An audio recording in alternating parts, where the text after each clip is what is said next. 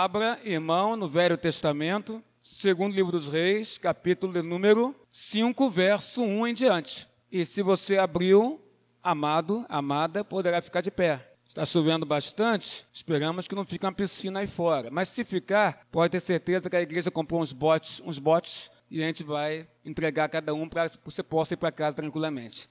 Não há problema não, tá? Segundo livro dos Reis, capítulo 5, verso 1 em diante, diz assim, vou ler para você. Naamã, comandante do exército do rei da Síria, era grande homem diante do seu senhor e de muito conceito, porque por meio dele o Senhor tinha dado vitória à Síria. Ele era herói de guerra, porém sofria de lepra. Tropas saíram da Síria e da terra de Israel, levaram cativa uma menina, que ficou ao serviço da mulher de Naamã. Um dia a menina disse à sua senhora: Quem dera o meu senhor estivesse na presença do profeta que está em Samaria, ele o curaria da sua lepra. Então Naamã foi contar isso ao seu senhor, dizendo: Assim e assim falou a jovem que é da terra de Israel. O rei da Síria respondeu: Vá, eu enviarei uma carta ao rei de Israel. Então Naamã partiu e levou consigo 340 quilos de prata, 72 quilos de ouro e 10 mudas de roupa.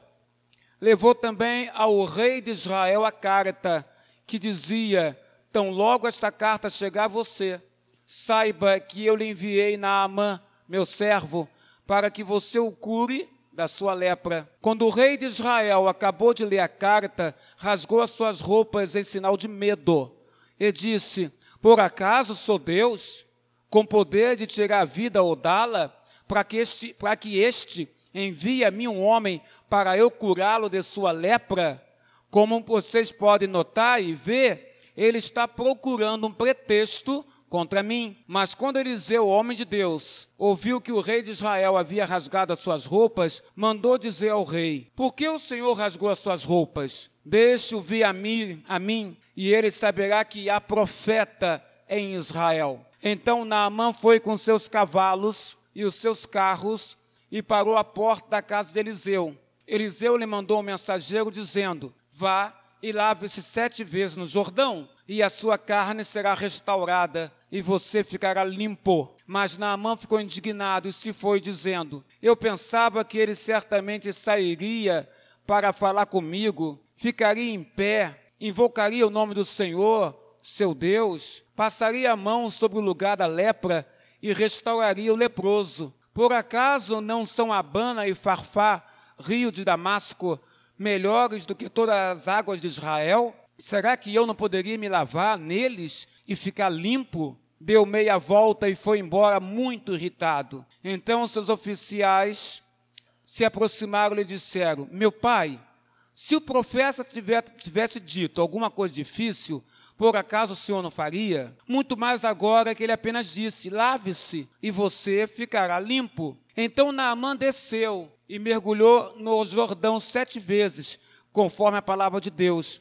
E a sua pele se tornou como a pele de uma criança e ficou limpo. Depois ele voltou ao homem de Deus. Ele e, toda a sua comitiva veio, pôs-se diante dele e disse: Eis que agora reconheço que em toda a terra não há Deus a não ser em Israel. E agora, por favor, aceite um presente desse seu servo. Porém, ele respondeu: Tão certo como vive o Senhor, em cuja presença estou, não aceitarei nada. Naamã insistiu com ele para que aceitasse, mas ele recusou. Então Naamã disse: Se você não quer, então peço que seja permitido a este seu servo levar duas mulas carregadas de terra, porque este seu servo nunca mais oferecerá holocausto nem sacrifício a outros deuses a não ser o Senhor. Mas que o Senhor Deus perdoe o seu servo em uma coisa. Quando meu senhor, o rei, entrar no templo de Rimon para ali adorar, e ele se encontrar, se encostar no meu braço, e eu também tiver de me encurvar no templo de Rimon, quando assim me prostrar no templo de Rimon, que o Senhor Deus perdoe este seu servo por isso. Eliseu lhe disse: Vá, vá em paz. Que Deus abençoe com a leitura da sua palavra. Estava pensando em, em qual texto, palavra, poderia trazer nesta noite de ceia de Senhor de batismo. E esse texto me veio na semana passada, mas não preguei esse texto no domingo passado. Hoje ele veio ao meu coração de maneira forte para falar com vocês sobre ele. Algumas das mais belas histórias da humanidade, da face da terra, da história da humanidade, estão na Bíblia Sagrada, pode ter certeza disso. Uma das mais belas histórias, ou as mais belas histórias da humanidade, do mundo, estão na Bíblia Sagrada. A vantagem é que as histórias da Bíblia Sagrada são todas verdadeiras, reais, verdadeiras. Uma dessas histórias, e bela história na sua essência, é a história de Naamã, como nós estamos vendo aqui. Naamã, que é curado de sua lepra, da doença que ele tinha. Naamã, que é curado de lepra. É uma história forte, uma história interessante e que poderia ser chamada da história não de Naamã, o general que foi curado de lepra, mas a história da jovem missionária, ainda que não seja esse o título que está aqui na Bíblia Sagrada. Poderia ser a história da pequena e jovem missionária que saiu da sua terra e pregou a palavra de Deus, anunciou a Deus em terra estrangeira, em terra estranha. Porque é o que essa menina fez em relação a Naamã.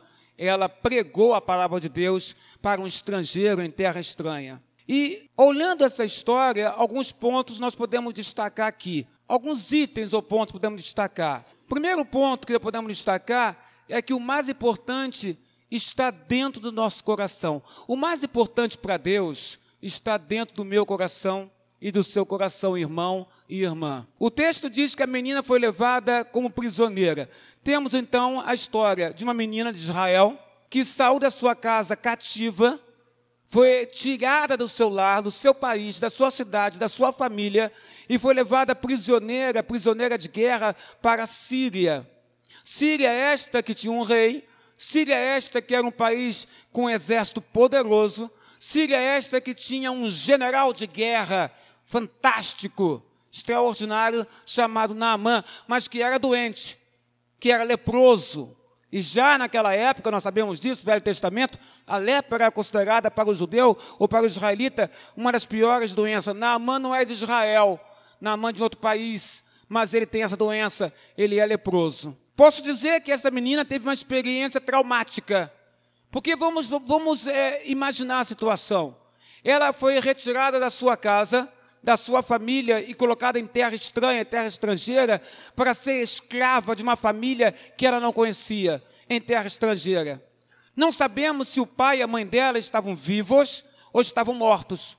Talvez na entrada da Síria em Israel e no sequestro dessa menina, a Síria fazendo com seu exército prisioneiros, e um desses prisioneiros é essa menina, talvez os pais tenham sido ali separados da menina e trazidos também para a Síria. Talvez não. Talvez eles tenham ficado lá, porque podia ser uma mulher e um homem de idade, e terem ficado na sua própria terra, mas a criança, a menina, ter sido levada como prisioneira. Talvez podemos supor também, irmãos, é, que na verdade eles foram mortos. E talvez ela tenha visto seus pais morrerem. E essa menina então foi para uma terra estranha com a imagem na sua mente do, dos pais mortos ou dos pais é, ficando sozinhos ali na, na, terra deles, sem elas, e sofrendo pela ausência dela, que foi levada como prisioneira, ou na imagem dela ficou também a imagem dos pais sendo levados prisioneiros. Não sabemos qual situação exata aconteceu.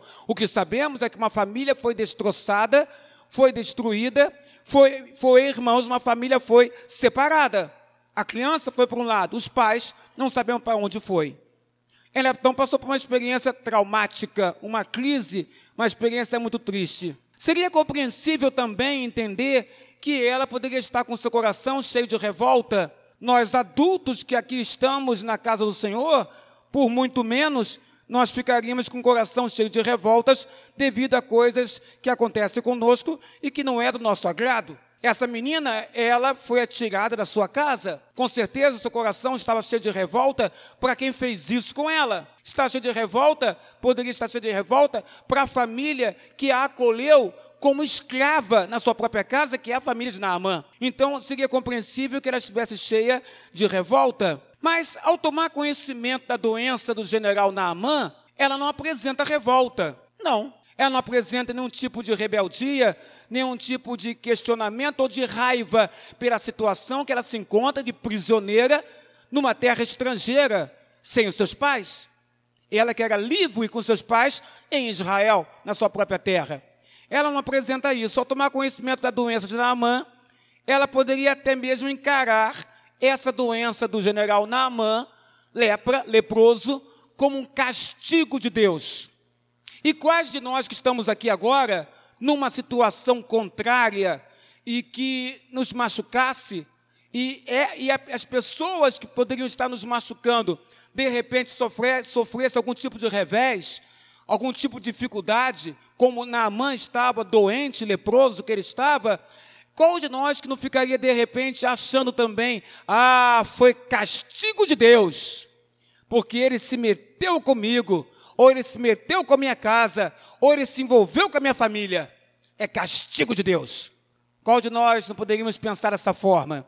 A menina poderia pensar dessa forma também. Deus castigou Naamã, porque ele entrou com o exército dele lá no meu país e me trouxe como prisioneiro a mim e a tantos do meu povo.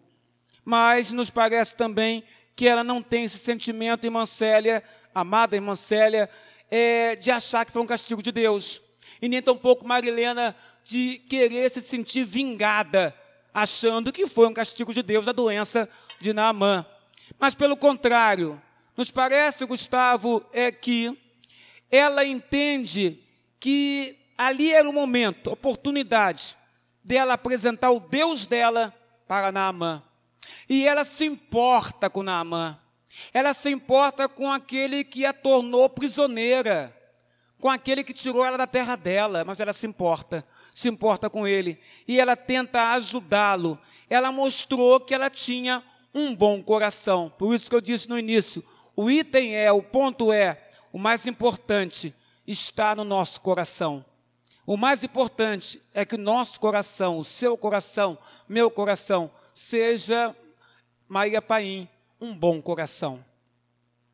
Quando coisas ruins acontecem, nós podemos é, nós temos duas opções. Coisas ruins acontecem. Duas opções surgem para a gente. Primeira opção, eu posso é, duvidar de Deus e mergulhar minha fronte na aflição, na tristeza, na amargura. Primeira opção que eu tenho, quando coisa ruim acontece para mim, eu posso duvidar de Deus e enfiar minha cabeça na amargura. A segunda opção que eu tenho quando coisas ruins acontecem para comigo, é que eu posso acreditar que mesmo nesta coisa ruim que aconteceu comigo, Deus tem, Roberta, um plano para mim. Deus tem um propósito para mim, mesmo nessa coisa aparentemente ruim que aconteceu para mim. Deus tem um plano, é minha segunda opção. Eu posso acreditar que Deus tem um plano que Deus tem um propósito na minha vida, e sabendo eu que Deus tem um plano, um propósito na minha vida, presbítero José Roberto, eu continuo fazendo a minha parte. A minha parte eu não deixo de fazer. Eu continuo executando a minha parte que me cabe neste momento que passo por uma circunstância ruim, mas entendo que essa circunstância ruim tem um propósito de Deus. Tudo então vai depender, irmãos, aprenda isso tudo vai depender, Eliana Mara, da nossa atitude. Tudo vai depender é, não somente da minha atitude, mas também vai depender do meu coração. Da minha atitude, do meu coração, das minhas escolhas. Tudo vai depender disso. O homem não é produto do meio, como muitos dizem, não. O homem não é produto do meio. O homem é produto das suas escolhas. O homem é produto, e a mulher também, homem e mulher, é produto das suas escolhas, não é produto do meio. Jesus disse para nós que nós deveríamos amar os nossos inimigos. Eu olho para essa menina e vejo que ela, muito antes de Jesus Cristo encarnar como homem, vir encarnado como homem à terra, essa menina já tinha aprendido esse ensinamento: amar os seus inimigos. É fácil, igreja, amar os inimigos? Jesus disse: ame seus inimigos. Jesus disse: amar os amigos. Quem nos faz bem é fácil demais. Mas Jesus disse: eu quero que vocês amem os vossos inimigos, aqueles que, te, que não têm nenhum apreço, ou zelo, ou carinho, ou amor por ti. É a estes que nós devemos, Cláudia Nobre, amar. Ensino de Jesus. A menina, nascida muito antes de Cristo nascer de Maria, essa menina já tem esse ensinamento no coração dela, porque Naamã é o inimigo dela. Naamã tirou da sua terra. Naamã é um general mau, cruel, que tirou uma criança do seio da sua casa. E não sabemos o que aconteceu com os pais dela. Mas ela aprendeu este ensinamento que vem de Deus. Ela ama o seu inimigo. Por isso ela é uma pequena missionária. Ela é uma jovem missionária. O segundo item é uma pergunta que eu faço para você e você pode refazer para você mesmo ou pensar sobre esse assunto, refletir. Por que, que as pessoas são tão complicadas? É uma pergunta. Por que, que as pessoas são tão complicadas? Por que será? Naamã era um homem difícil? Era. Muito difícil. Naamã era guerreiro, vivia em meio à violência, vivia em meio a conflitos. Homem difícil, homem complicado era Naamã. Homem orgulhoso, ao invés de procurar o profeta, ele vai no rei. O rei dele da Síria manda ele ir no rei de Israel. Ele então sabia que a menina tinha dito que em Israel tinha um profeta, um homem de Deus que poderia curá-lo pelo poder de Deus, mas ele obedece ao rei dele e vai em busca de conversar com o rei de Israel. E na carta que o rei da Síria dá a Naamã, para Naamã entregar ao rei de Israel, nessa carta o rei da Síria diz que ele curasse, rei de Israel, curasse Naamã da lepra que ele estava. Naamã é orgulhoso, sabia que tinha que ir no profeta, mas ele vai no rei, como foi colocado pelo próprio, seu próprio rei da Síria. Ele procura o rei. Nenhum de nós simpatizaria com Naamã à primeira vista. Não dá para simpatizar com um homem que é bruto, com um homem que é afeito à violência, com um homem que é afeito a tomar as coisas na mão, na, na força, na marra. Nenhum de nós simpatizaria com o general Naamã. Mas talvez, irmãos, se pararmos para pensar um pouco, poderíamos entender um pouquinho esse homem complicado. E é difícil entender pessoas complicadas, não é? Na verdade, por que as pessoas são tão complicadas? Naamã, eu consigo entender que ele, a vida dele talvez refletisse a infelicidade desse homem. Refletisse a vergonha pelo fato que ele era doente, pelo fato que ele era leproso. Talvez toda a sua coragem, toda a sua arrogância, toda a sua brutalidade viesse também por causa que ele era doente, pela infelicidade da doença que ele estava cometido, que era terrível e que era lepra. O fato é que no final da história, Naamã mostrou também que ele tinha dignidade no coração dele. Ele mostra no final da história que é possível para ele, até para ele, Naamã, ter dignidade no coração. Existem pessoas complicadas com as quais é difícil demais, Rita Nobre, de nós convivermos. Difícil demais. Existem pessoas complicadas com quais é hiper complicado, difícil você se relacionar, conversar, viver, trocar ideias. É muito difícil, muito. Mas talvez, talvez, essas pessoas tenham passado por maus bocados tenham passado por uma vida difícil, talvez, é que nós não gostamos de fazer essa reflexão. Quando encontramos alguém que é complicado ou complicada, nós não paramos para pensar o porquê que ela é complicada ou porquê que ele é complicado. Geralmente nós é, antipatizamos com essa pessoa e ponto final. Mas se você pensar um pouco, talvez essa pessoa tenha passado por um momento difícil Aí você poderia me dizer, meu, meu pastor, mesmo que ela tenha passado por momentos difíceis ou maus bocados, como se dizia antigamente, isso não justifica ela ser ou ele ser complicado. Eu digo, não justifica realmente. Mas talvez explique por que, que ela é assim. Talvez explique por que ele é assim. Talvez lá na infância dela ou na infância dele, você encontre um motivo pelo qual hoje ela ou ele é complicado e difícil de conviver difícil de se relacionar, difícil de se conversar, difícil de trocar ideias. Talvez nós forçarmos um pouco a nossa humanidade que é decaída e corrompida e que não deseja fazer essa reflexão, mas somente pela ação do Espírito Santo em nós, para nós pararmos e fazermos essa reflexão. Talvez a pessoa complicada, ela tenha é, situações do passado dela que explique a ti porque ela é complicada hoje. Talvez o caso de Naamã seja doença. Naamã é leproso. E talvez isso torne ele um homem complicado. É importante conhecermos a história do ser humano para tentar compreender a maneira como ele se comporta ou como ela se comporta. Mas o fato dele ser assim, ou o fato dela ser assim, não implica em dizer que ele deva ser assim para sempre, ou que ela deva ser assim para sempre. Porque Naamã, quando tocado por Deus, foi transformado e deixou de ser um homem complicado. Terceiro item, é que nem todos nós temos a mesma fé. Quando Naamã chega em Samaria, dizendo que queria ser curado, o rei ficou desesperado. Que rei? Rei de Israel. Samaria era a capital de Israel no Velho Testamento. Depois que houve aquela confusão em que Samaria foi tomada por povos, por povos estrangeiros, e ao ser tomada, uma das medidas para acabar com a religiosidade daquela, daquela cidade, daquela terra em relação a Deus, em relação à sua fé, em relação a serem judeus, serem israelitas, foi que o povo que invadiu Samaria é, começou a ter relações com as mulheres samaritanas. E aí houve a mistura desses povos estrangeiros com as mulheres samaritanas, gerando filhos que eram mestiços. E por causa desses filhos mestiços, o povo de Israel começou a entender que eles eram impuros impuros que adoravam a Deus e adoravam também a, a outros deuses também. Mas nessa época não. Nessa época, Samaria era a capital de Israel, era composta por homens e mulheres de Israel, não eram mestiços. Mas quando Naamã chega em Samaria dizendo que queria ser curado, o rei que está ali na, em Samaria, na capital, ele fica desesperado, mas eu não sou Deus para te curar.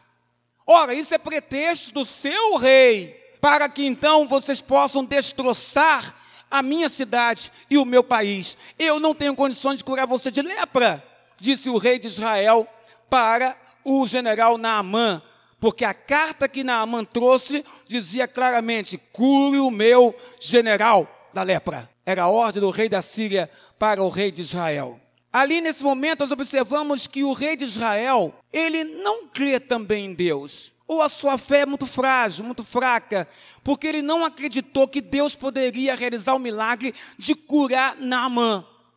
Ele poderia entender isso, olha, Naamã, eu não tenho poder para te curar, mas o Deus que nós servimos em Israel, ele pode te curar. Ele pode tirar essa lepra que você tem. Ele pode deixar sua pele limpa, clara, Naamã. Mas o rei de Israel, também neste momento desesperado, ele mostra que ele não tem essa fé. A fé que nós encontramos na pequena missionária, na jovem missionária, na menina que está na casa de Naamã, na menina prisioneira, nós não encontramos no rei de Israel. A fé que Deus poderia curar ao, a Naamã, o general. Quando Deus olha para o seu coração, irmão e irmã, e amigo visitante, o que ele vê no teu coração?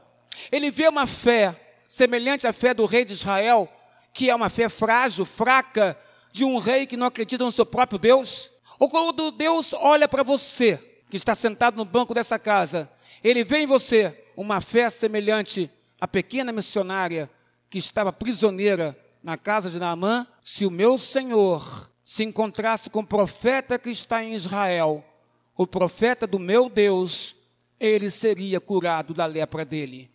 Foi o que ela disse para Naamã e para a esposa de Naamã. O que, que Deus vê no seu coração? Sabe por que eu pergunto isso? Porque nem todos nós temos a mesma fé. Nem todos que estão sentados aqui possuem a mesma fé. Nem todos que estão sentados aqui têm, têm a mesma intensidade da fé. Mas Deus nos chama para ter uma fé, irmãos, inabalável. Uma fé forte, uma fé vitoriosa, uma fé que você sabe quem é o teu Deus e sabe o que ele pode fazer, o que ele pode realizar. Um quarto item, um quarto ponto dessa história é que Deus resiste aos soberbos. A Bíblia diz que Deus resiste aos soberbos, mas Deus dá graça aos humildes. Quando Naamã chega na porta da casa de Eliseu, porque é dito pelo próprio Eliseu quando toma conhecimento que o rei de Israel está com medo, desesperado, porque entende que ele não tem poder para curar Naamã, e esse mesmo rei não mostra fé no Deus de Israel para curar Naamã, Eliseu manda uma palavra para o palácio real. Digam a Naamã que em Israel há homem de Deus. Diga a Naamã que Deus é real e que o Senhor Deus de Israel pode curá-lo. Então Naamã toma conhecimento.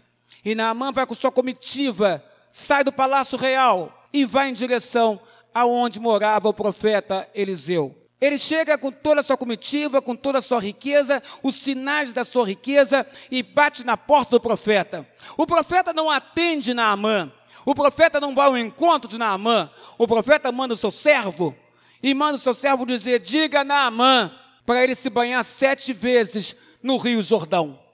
Naamã fica indignado. Uma que o profeta não foi falar com ele, e ele é o grande general. Outra que ele diz: Mas na minha terra tem rios muito mais lindos e limpos do que o Rio Jordão. Ele dá as costas com a sua comitiva e vai embora. Os seus servos conversam com ele, mas meu general, meu senhor, se esse profeta tivesse pedido uma coisa difícil, o senhor não faria? Quanto mais uma coisa fácil. Ele pediu para o senhor se banhar sete vezes no rio deles, Jordão. E então Naamã se banha no Jordão. E ao se banhar no Jordão por sete vezes, o que acontece é que Naamã é curado da sua doença. Eu digo uma coisa para você: tem horas que nós, como Naamã, precisamos ser quebrantados do nosso orgulho. Tem horas que nós somos como Naamã, queremos ser recebidos pelo profeta, queremos, é, é, se é para fazer alguma coisa, queremos que seja feito o melhor. Assim achou Naamã. O orgulho dele não deixou ele pensar que o problema, a questão não é que a água do rio Jordão é mais limpa ou mais suja do que os rios de Damasco. Não, o problema não é esse. A questão é que o banhar-se naquela água simbolizaria que Deus agiria e Deus curaria a ele, Naamã. Tem horas que nós precisamos, como Naamã, sermos quebrantados do nosso orgulho. Tem hora, irmão, que é preciso que você abaixe sua cabeça, a sua fronte, e permita que Deus quebrante você, quebrante seu coração. Porque nós, seres humanos, apesar de sermos e sabemos que somos nascidos em estado de pecado, e sabemos que somos inclinados para o mal, ainda que o Espírito de Deus esteja em nós e sejamos povo de Deus, nós muitas das vezes temos a cabeça muito altiva. Muitas vezes fazemos atos, atos que seriam, entre aspas, atos de humildade com altivez. Você já viu isso? Pessoas realizarem atos de humildade, mas com altivez. Basta você olhar, olhar para a pessoa. Os olhos são as janelas da alma. E às vezes a pessoa realiza um ato de humildade, Paulo Santos, e você olha para o olho dele ou dela e você vê orgulho você não vê humildade. Atos de humildade não são nada se o meu olhar for um olhar altivo e de orgulho. Precisamos ser quebrantados, como Naamã foi. Quebrantados no sentido de entender, Marilena, que não somos nada. Que um dia vamos partir dessa terra. Que dessa terra ficamos doentes. Que nessa terra temos dinheiro ou não temos dinheiro que nessa terra somos amados e às vezes não somos amados. Nós temos que, irmãos, estarmos como Naamã, sermos por Deus quebrantados do nosso orgulho e da nossa altivez.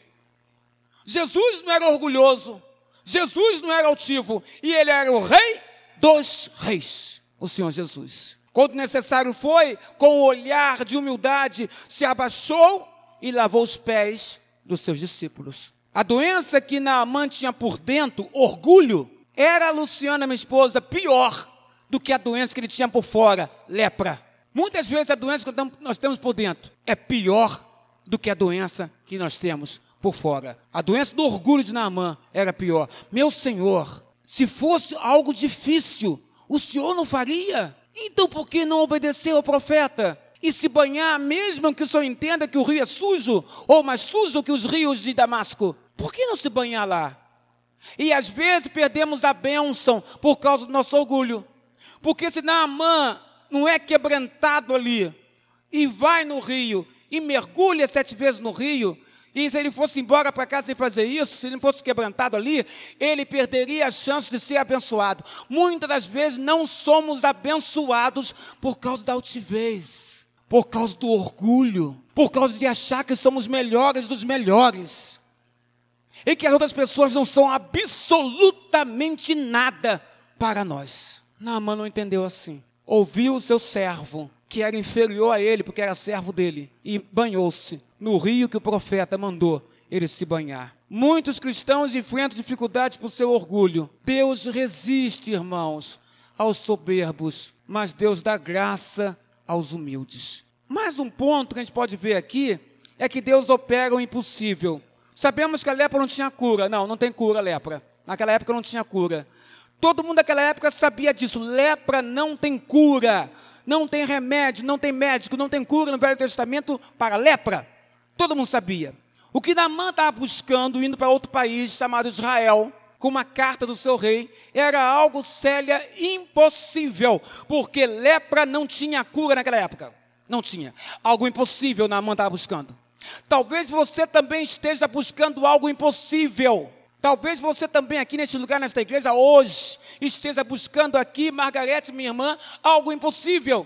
Mas eu te digo, Margarete, te digo, Marcelo, Deus é o Deus dos impossíveis. A lepra não tinha cura, Naamã sabia disso, mas ao sair para o rio Jordão, o general Sírio é totalmente curado da sua doença. Mas não somente ele é curado da doença, mas Naamã também é convertido a Deus seu coração é convertido ao Senhor. E ele então procura Eliseu, o profeta, e ele diz que reconhecia Eliseu, o profeta, agora eu reconheço que o teu Deus, o Deus de Israel, é o Deus verdadeiro. Naamã reconhece que Deus de Israel, o nosso Deus, é o Deus verdadeiro. Para Deus não há impossíveis, não, igreja. Para Deus nunca haverá impossíveis. Deus honra a nossa fé e opera o extraordinário. O Senhor opera o impossível. Apresente para Deus hoje, nesta noite, o seu impossível.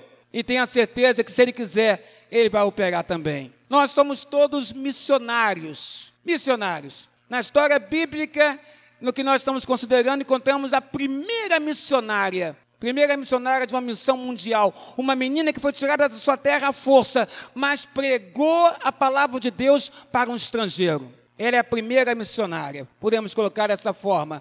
É possível que uma pessoa mais velha de Israel, é possível que um homem ou uma pessoa mais velha de Israel talvez recusasse fazer o que ela fez. Porque uma pessoa mais velha ou um profeta de Israel aprisionado na Síria, na casa de Naamã, Talvez pensasse mesmo: não, eu não vou falar coisas boas para ele, não. Não, não vou dizer que Deus, meu Deus, cura, não.